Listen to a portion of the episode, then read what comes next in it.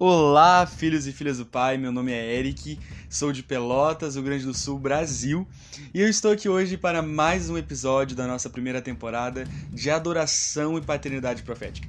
O tema de hoje é Adoração no Lar, Adoração Profética no Lar, para ser mais exato. Hoje eu quero trazer uma palavra que está em João, capítulo 4. Vamos ler a partir do versículo 1.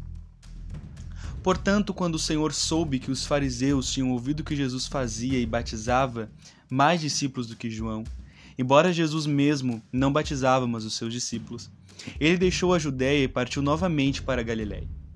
E era-lhe necessário passar por Samaria.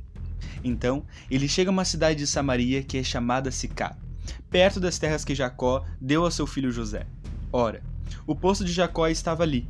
Jesus, pois cansado da sua viagem, assentou-se assim junto do poço, e era cerca da hora sexta. Então, vindo uma mulher de Samaria para tirar água, disse-lhe Jesus: Dá-me de beber. Pois seus discípulos tinham ido à cidade para comprar alimento. Então disse-lhe a mulher samaritana: Como é que tu, sendo um judeu, pedes de beber a mim, que sou mulher de Samaria? Porque os judeus não se relacionam com os samaritanos. Jesus respondeu e disse-lhe: Se tu conheceras o dom de Deus, e quem é o que tu diz, Dá-me de beber. Tu lhe pedirias e ele te daria água viva. Disse-lhe a mulher: Senhor, tu não tens com que tirar, e o poço é fundo. Onde, pois, tens água viva? És tu maior do que Jacó, o nosso pai, que nos deu o poço, do qual ele mesmo bebeu os seus filhos e o seu gado? Jesus respondeu e disse: Qualquer que beber desta água terá sede novamente. Mas aquele que beber da água que eu lhe der, nunca terá sede. Mas a água que eu lhe der se fará nele uma fonte de água a jorrar para a vida eterna. Disse-lhe a mulher: Senhor, dá-me dessa água, para que eu não tenha sede nem venha aqui tirá-la. Disse-lhe Jesus: Vai, chama o teu marido e vem cá. A mulher respondeu e disse: Eu não tenho marido. Disse-lhe Jesus: Tu disseste bem, eu não tenho marido. Porque tu tiveste cinco maridos e o que agora tens não é teu marido. Isso disseste com verdade. Disse-lhe a mulher: Senhor, eu vejo que tu és um profeta. Nossos pais adoraram neste monte. E vós dizeis que é em Jerusalém o lugar onde o homem deve adorar. Disse-lhe Jesus: Mulher, creme, a hora vem em que nem neste monte, nem em Jerusalém adorareis ao Pai. Vós adorais o que não conheceis.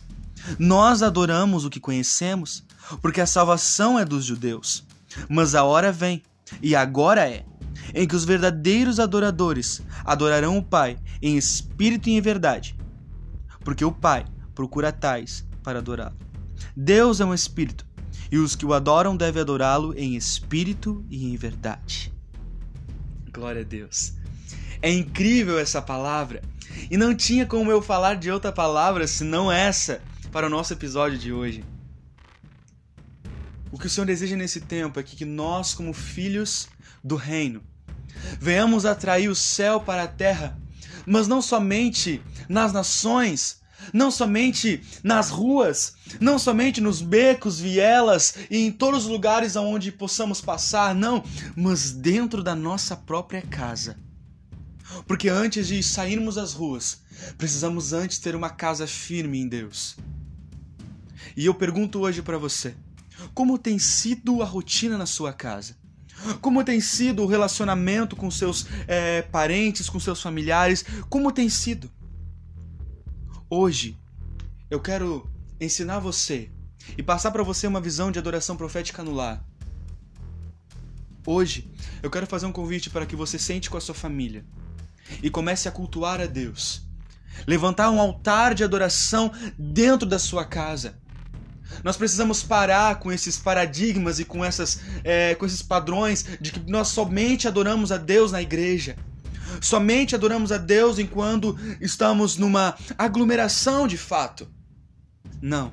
O Senhor deseja com que você comece a atrair o céu para dentro da sua casa.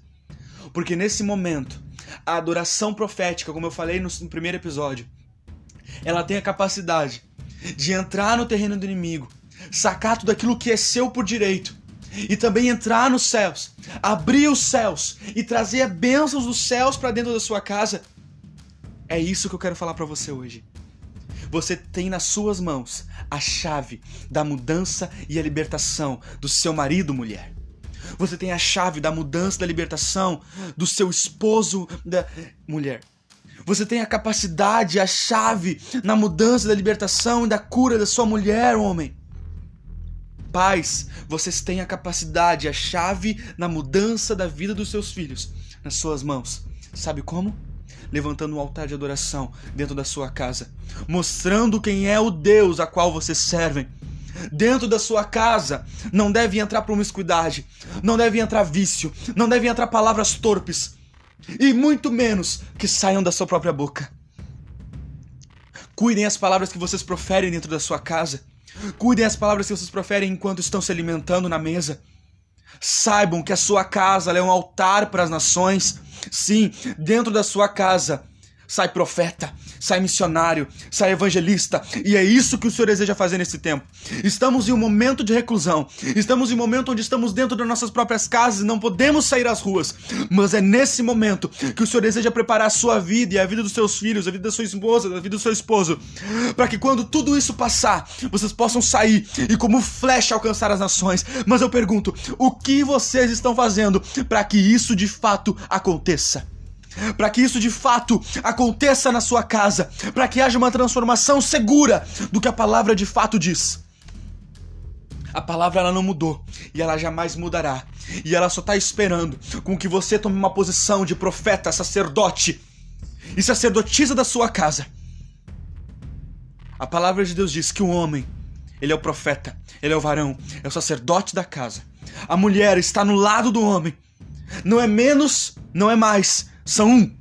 E juntos levantarão, vão erguer um império ao Senhor e quando todos passarem pela sua rua, verão que há algo diferente naquela rua. Há uma luz, há uma tocha. Lembra? O povo no deserto, durante o dia, era uma nuvem que o cobria e à noite uma tocha de fogo. Talvez as pessoas não verão com olho nu, mas aqueles que estarão precisando de uma palavra, estarão precisando de um consolo, verão que na sua casa a diferença, a paz, a transformação, a libertação e tudo isso começa através da adoração e intimidade com o Senhor na sua casa. Tire um tempo para adorar o Senhor. Tire um tempo para levantar um altar de adoração ao Pai. Levanta e levante o incenso. Que erga o incenso aos céus. Que perfume os céus da sua casa. Porque a sua casa, ela precisa sim ser um pedaço do céu. E assim como essa mulher foi transformada, porque o Senhor Jesus deu a água da vida para que ela bebesse, para que ela nunca mais voltasse a ter sede, para que a história dela fosse transformada tanto na vida dela quanto para que os outros vissem isso nessa tarde, nessa manhã e nessa noite, queira o horário que você esteja ouvindo, Jesus está batendo na sua porta e dizendo: Eu sou a água, eu sou o pão da vida e desejo visitar a tua casa.